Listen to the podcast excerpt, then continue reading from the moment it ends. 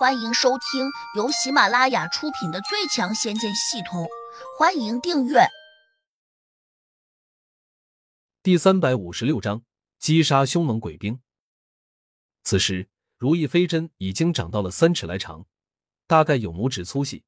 胡杨条件反射的抡起这个形如细棍的家伙，直接就拿它当剑一样刺向了飞过来的恶鬼。砰！就在他用如意飞针点中跑在最前面那个恶鬼时，奇特的一幕出现了：这恶鬼竟突然间爆开了。胡杨有点意外，这是虚影吗？恶鬼爆开时，瞬间化成了一缕气雾，隐约中还传出了阵阵恶臭，这让胡杨又有些诧异。难道这种恶鬼是用石做成的？这么一想，他下意识的往后退，一边又用如意飞针当箭时。刷刷刷！他刚这样想着时，如意飞针居然当真变成了一把宝剑的模样，且让胡杨觉得十分趁手。那些紧跟着飞掠过来的恶鬼，很快就撞上了如意飞针，然后一个接一个像胡豆一样炸开了。此起彼伏的黑烟伴随着难闻的恶臭，让胡杨忍不住赶紧往后退。赤姑子和黑袍人却已经看呆了，尤其是黑袍人，他的眼睛瞪得老大。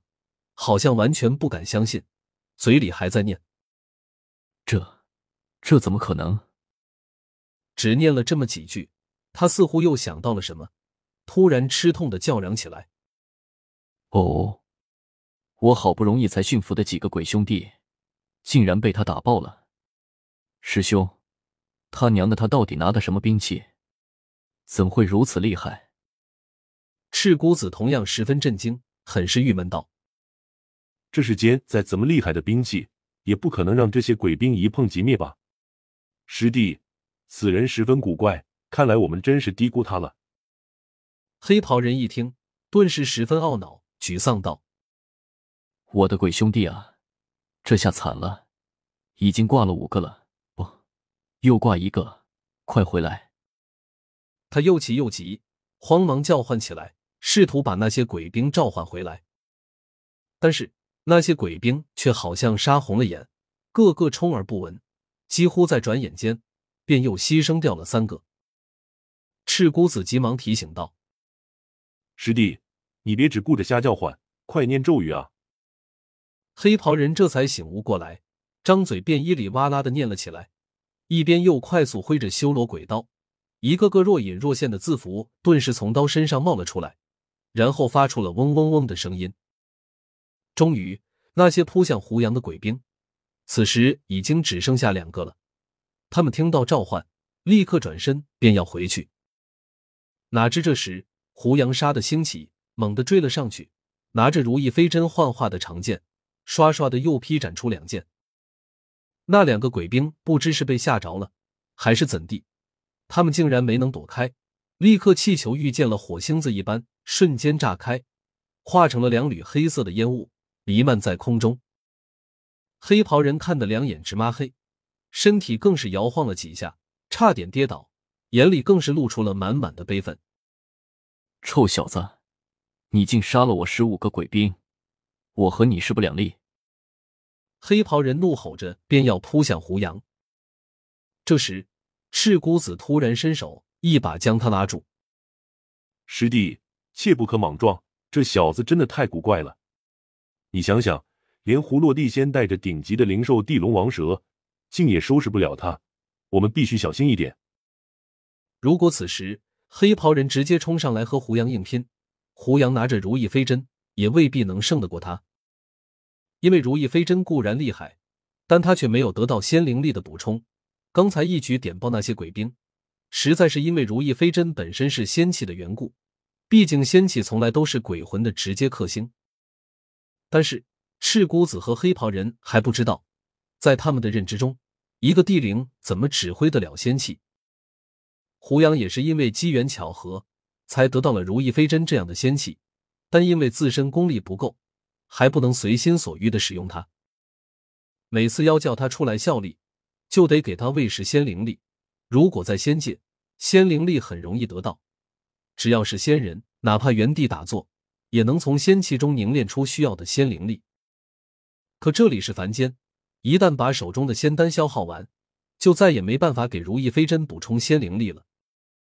所以胡杨轻易不敢再把最后半粒仙丹给吃掉，除非遇到了极其严重的困难，非得靠着如意飞针保命，他才会这样做。好在如意飞针天生有着克制恶鬼的仙杀之气，这才轻易收拾了这些恶鬼。可惜赤姑子过于谨慎，反而失去了攻击胡杨的最好时机。胡杨心里早就打定主意了，本来想靠着这半颗仙丹补充仙灵力给如意飞针，然后出其不意的干掉赤姑子和黑袍人中的一个，再趁机追杀剩下那个，自然就会稳操胜券。因此，他一点也不着急。你们要是怕了，那就跪下来给我道歉，或许我会留你们一个全尸。胡杨学着刚才赤姑子的语气，故意刺激道。黑袍人一听，顿时听得暴跳如雷。臭小子，你别嚣张，你爷爷还有厉害的手段。